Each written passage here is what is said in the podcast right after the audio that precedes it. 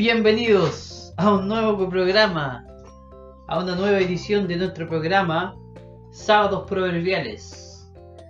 Nuestro capítulo número 12. Hoy, Jesús y el adulterio, siguiendo con el Sermón del Monte. Y como invitado, más que invitado ya parte de la casa, hermano Jonathan Pincheira. Muchas gracias por esta invitación, no me la esperaba, pero contento de estar participando en el episodio 12 de Sábados Proverbiales, en este día sábado bastante caluroso. Exactamente. Hoy día el libro de Mateo, capítulo 5 del versículo 27 al versículo 30. Y les recordamos que nos pueden seguir y escuchar en nuestro programa Sábados Proverbiales de Ministerio ICP a través de las redes Anchor, iBooks, Spotify y Apple Podcast como Sábados Proverbiales, un programa de Ministerio ICP. Y vamos inmediatamente al proverbio del día. Proverbios, capítulo 6, del versículo 20, en la voz de nuestro hermano Jonathan. Dice, guarda, hijo mío, el mandamiento de tu padre y no dejes la enseñanza de tu madre. Lo repetimos. Lo repetimos. Guarda, hijo mío, el mandamiento de tu padre y no dejes la enseñanza de tu madre. Leemos entonces el pasaje en Mateo capítulo 5. Antes, por supuesto, damos gracias a nuestro auspiciador Hugo Zuko, que hoy día nos da un hermoso y rico sabor a naranja. ¿Lo había notado, hermano, ya que era de naranja, no? Eh, la verdad que sí.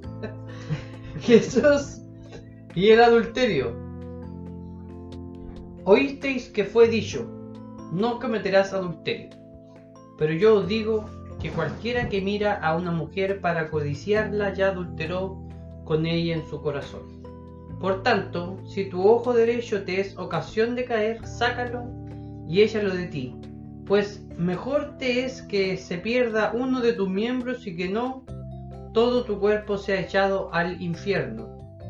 Y si tu mano derecha te es ocasión de caer, córtala y échala de ti, pues mejor te es que se pierda uno de tus miembros y no que todo tu cuerpo sea echado al infierno.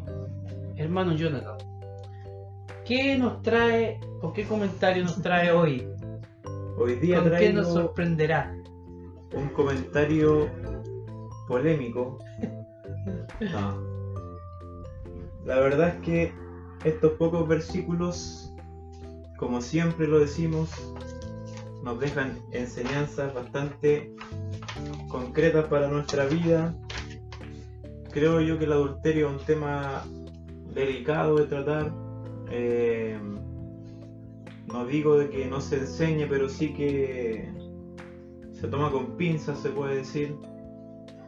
Y bueno, Jesús, que no le sacaba el quite a nada, ¿no es cierto? Eh, nos comenta acerca del adulterio.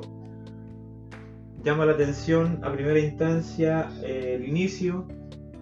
Oíste que fue dicho eh, igual a lo que Jesús mencionaba previamente con la ira en el capítulo anterior que está disponible, ¿no es cierto?, en las plataformas Exactamente. de Ministerio ICP. Y bueno, otra vez Jesús eh, cambia un poco la idea de lo que era el, el cometer adulterio, lo expande al, al interior del hombre y da unas enseñanzas que creo yo nos van a servir mucho. Y se viene un capítulo prometedor Exactamente. Como introducción yo quisiera rescatar o decir que ya hemos visto todo el inicio del Sermón del Monte y Jesús ya entró en tierra derecha a lo que es su presentación de Jesús como maestro en este sermón que se introduce o que introduce a Jesús, perdón, que introduce a Jesús en el mundo de, eh, de los maestros o de los líderes israelitas o judíos. Y esto le, le costó durante todo su ministerio, gran rechazo de parte de los fariseos, a quienes no le gustaba la forma que Jesús interpretó.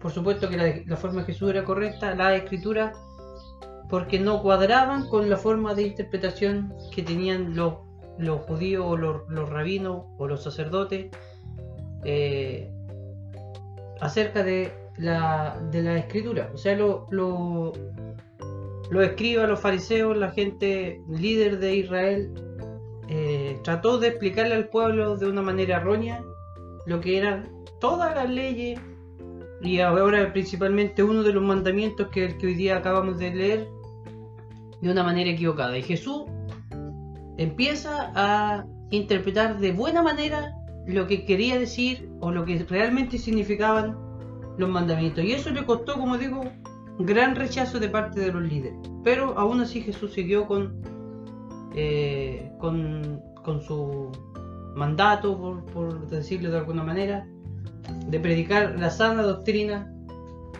eh, cosa que a veces falta en la iglesia.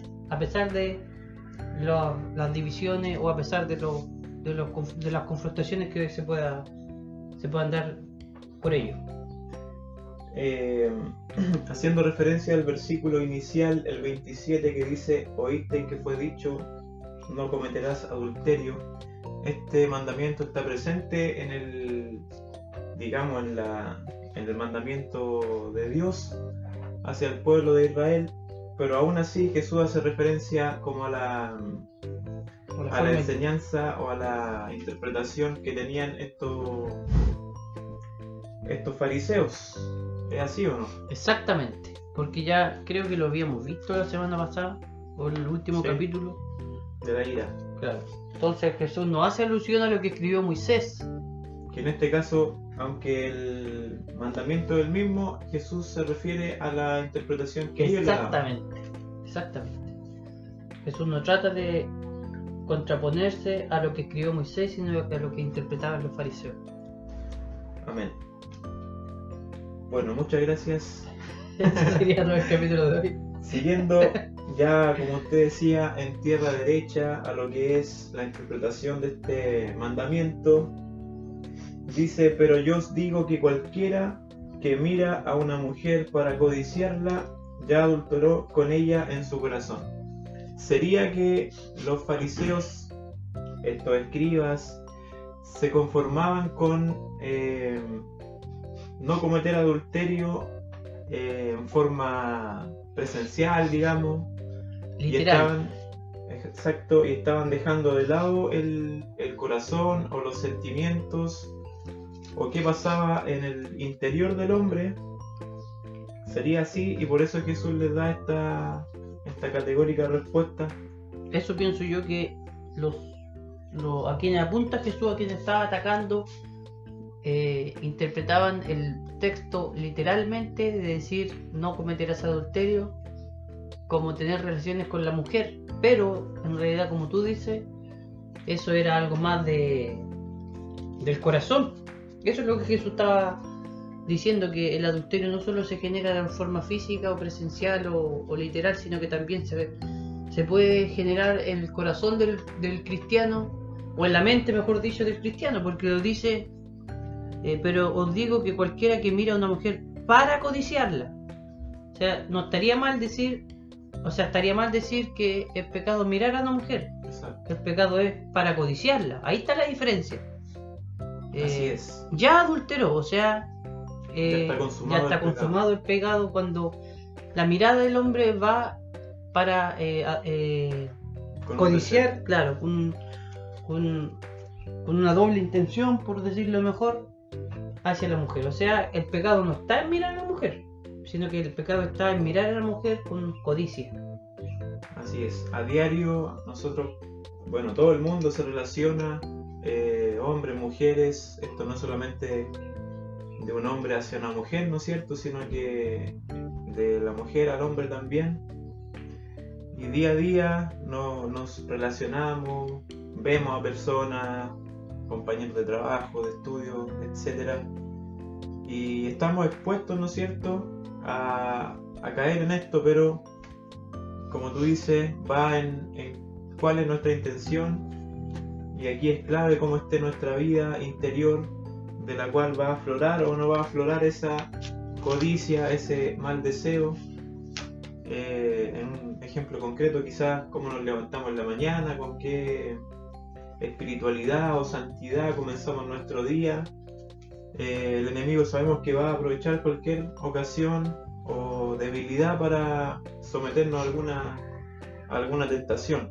Yo saco una, conclusión pensando en este tema durante el día y es que a veces nosotros eh, quizás por naturaleza podemos eh, tachar o marcar a alguna persona, a algún hermano de la iglesia o, o persona que conozcamos que haya adulterado y como que va a estar en nuestra mente, bueno, esta persona adulteró porque se conoce, porque fue un caso que que conocimos de forma eh, abierta, pero Dios nos libre de que ojalá no hayan adulterios internos, privados, eh, ocultos, que Jesús nombra como igualmente eh, que son pecados, derechamente. Entonces, puede que un hermano adulteró una vez, pero fue conocido, y a lo mejor queda marcado. Eso es lo que quiero decir. Pero puede que hayamos otros, Dios nos libre, que adulteran en el corazón. Adulteraron o adulteramos en el corazón o en silencio o en la mente, nadie lo supo, a lo mejor pasamos, pasamos viola, como se dice, pero sepamos en este momento que el Señor los condena de igual manera. Así es. Bueno, a lo mejor no sé, con el comentario de ahora nos vamos a salir un poquito del tema, pero cuando nosotros juzgamos a la persona por un pecado, como tú dices, del pecado de, adulterio, o también, por ejemplo, llega un homosexual a la iglesia, o, conocemos un homosexual, y lo criticamos porque es homosexual, y como que le, le cargamos más pecado, como que fuera mucho más grave que, eh, no sé, otro pecado que nosotros conociéramos no sé, robar o mentir. Y resulta que en la lista de los pecados o de las personas que no entrarán al reino de los cielos, en el libro de Apocalipsis y en otros libros, el pecado de eh, homosexualidad está en la misma línea e incluso le dan menos importancia que otros pecados como por ejemplo el mentiroso o el ladrón o el homicida o el...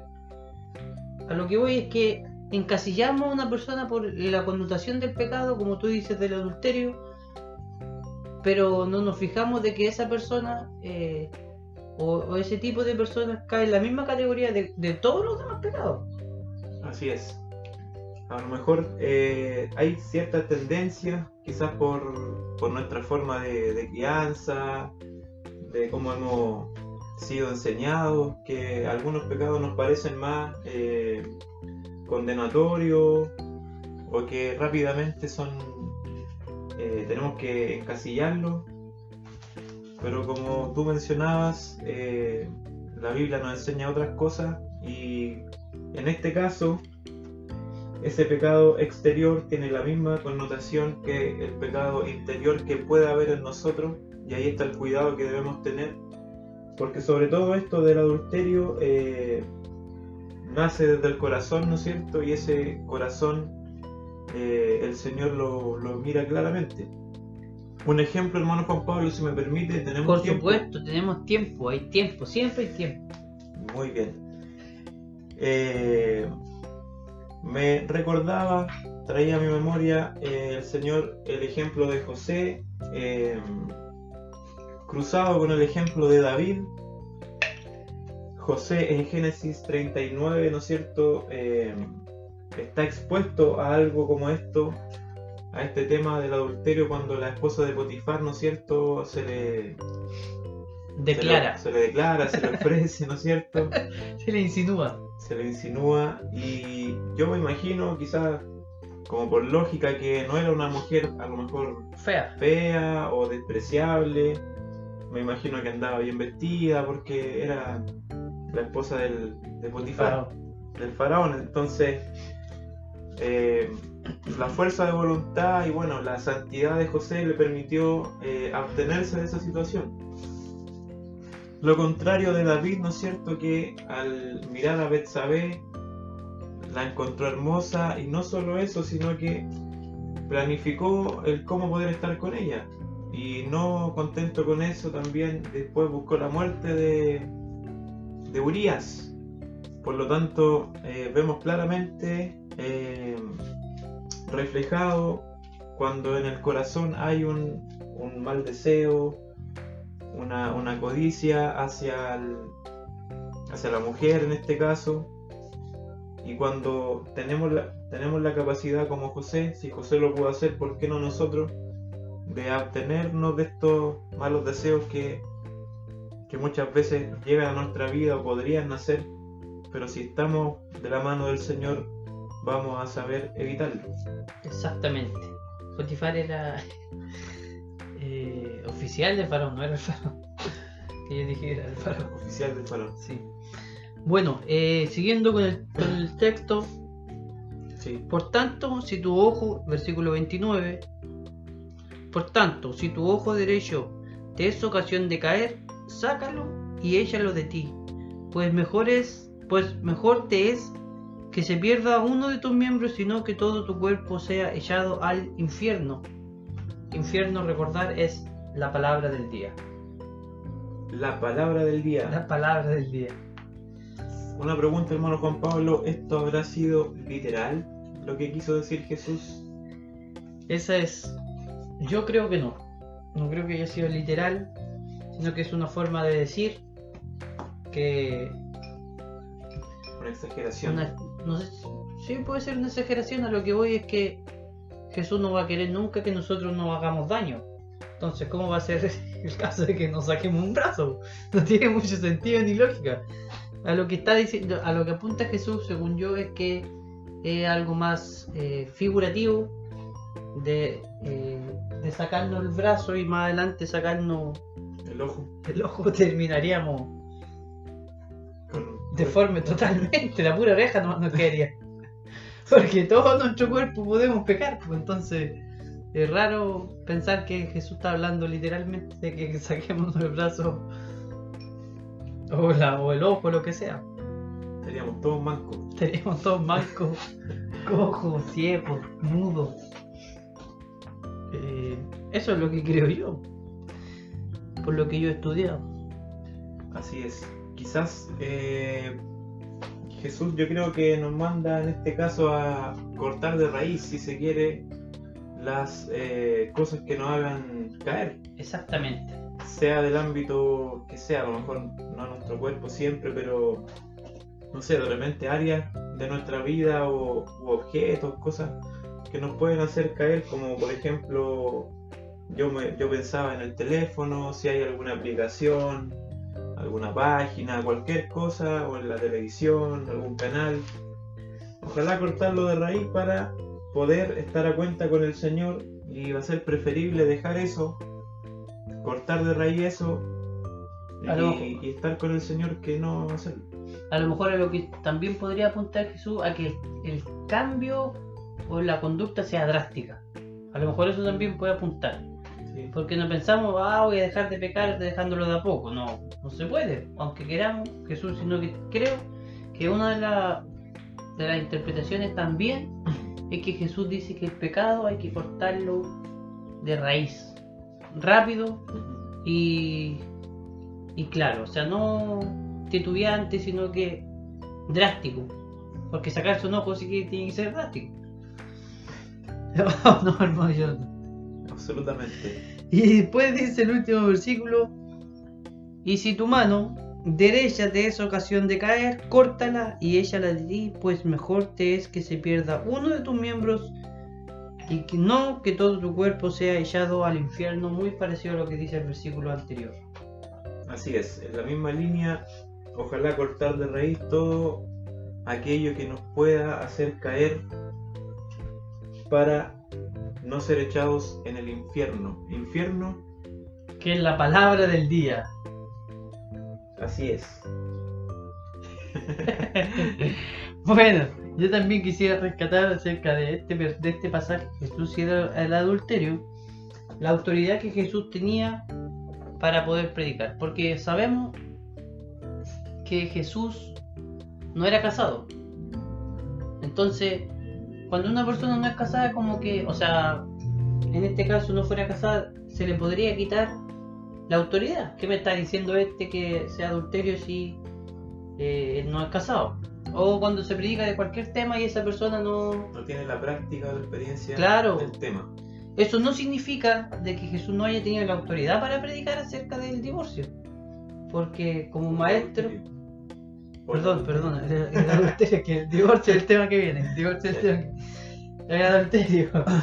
No porque Jesús no haya sido casado, no haya tenido la autoridad suficiente para predicar acerca del adulterio. Y aquí se nota que Jesús, como decía en un principio, empieza ya a mostrar su, su repertorio y dar cátedra de lo que es ser un buen maestro, que a pesar, como decimos, de no tener la práctica de ser esposo, tenía así perfectamente claro cómo era, cómo se desarrolla y cómo debería eh, comportarse un ser humano, hombre y mujer, porque aquí también creo que se deja un poco de lado, pero aquí le está hablando a hombre y a mujer.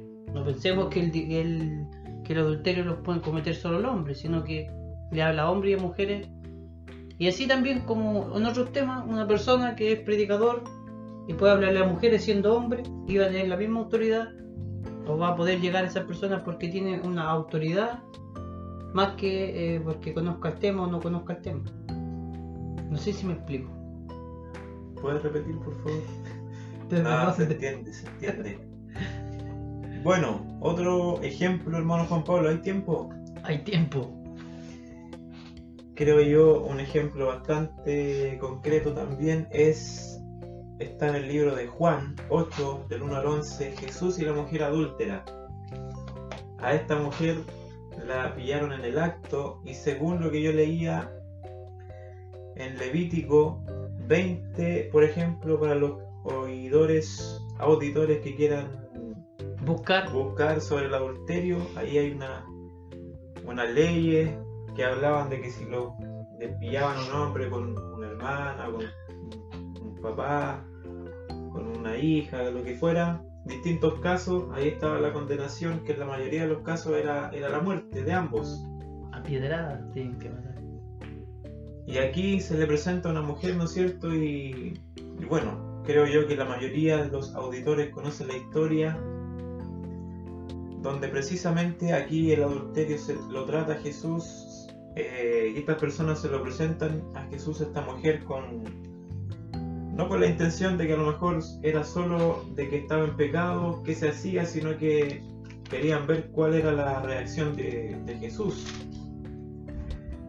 Y bueno, sabemos que Jesús eh, no la juzga, no la condena, pero sí le pide que se vaya y que no lo vuelva a hacer, que no peque más.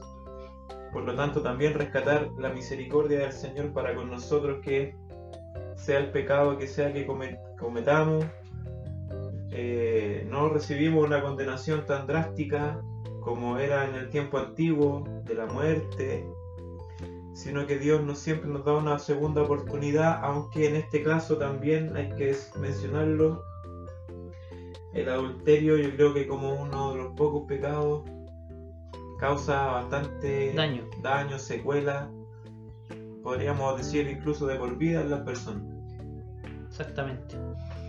se ve como tú dijiste en el caso de David, a pesar de que Jesús, o sea, que Dios, perdón, perdonó a David eh, que David oraba para que el Señor lo perdonara, que borrara la culpa que él tenía. Nunca David eh, logró la paz e incluso cayó una maldición sobre la familia de David, que iban a tener guerras, que sus hijos se iban a pelear, por el mismo hecho del pecado de David. O sea, las consecuencias del pecado siempre están ahí.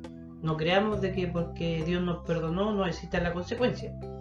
Al contrario, como tú dices, mientras más grave el pecado, más grande o más dolor cause o más problemas traiga, mayor va a ser las consecuencias para esas personas. Y son inevitables el castigo o la reprensión o las consecuencias. Eso no significa, como digo, de que Jesús no nos haya perdonado, al contrario. yo creo que Dios nos perdona y por ello es que no al final nos da algún castigo o tenemos alguna consecuencia a raíz de nuestro pecado. Así es. Y bueno, en ese ejemplo también queda en claro cómo eh, estos personajes apuntaban a lo visible, queriendo eh, condenar o hacer justicia, ¿no es cierto? En este caso, ellos mencionan ahí y le dicen a Jesús, bueno, según la ley de Moisés debía, habría que apedrearla. Pero Jesús le hace la pregunta que el que esté libre de pecado, y, ahí lo hizo examinarse a ellos mismos, porque había una mujer que a todas luces traía un pecado, pero Jesús les dice, bueno, el que esté libre, eh, que lance la primera piedra, o sea, examínense ustedes y si ninguno tiene pecado, que lo lance, o sea, lo hizo meditar en, La vida su de vida de ellos interior, y ahí también reafirma lo que conversábamos, que Jesús le da la misma importancia a lo visible que a lo invisible o a lo interno del hombre que está más oculto, pero que en realidad para condenar el pecado tiene el, el mismo valor. Exactamente, o sea, volvemos a lo que estábamos conversando al principio, cuanto al caso de la mujer adúltera, a Jesús no le importaba, o no le importó en ese caso, no sé si no le importó, pero jugó de la misma manera el pecado físico y visible a que al pecado interno que tenían todos los fariseos, porque no fue ninguno capaz de lanzar una piedra, y no eran dos ni tres, pues eran varios los que estaban acusando a Jesús.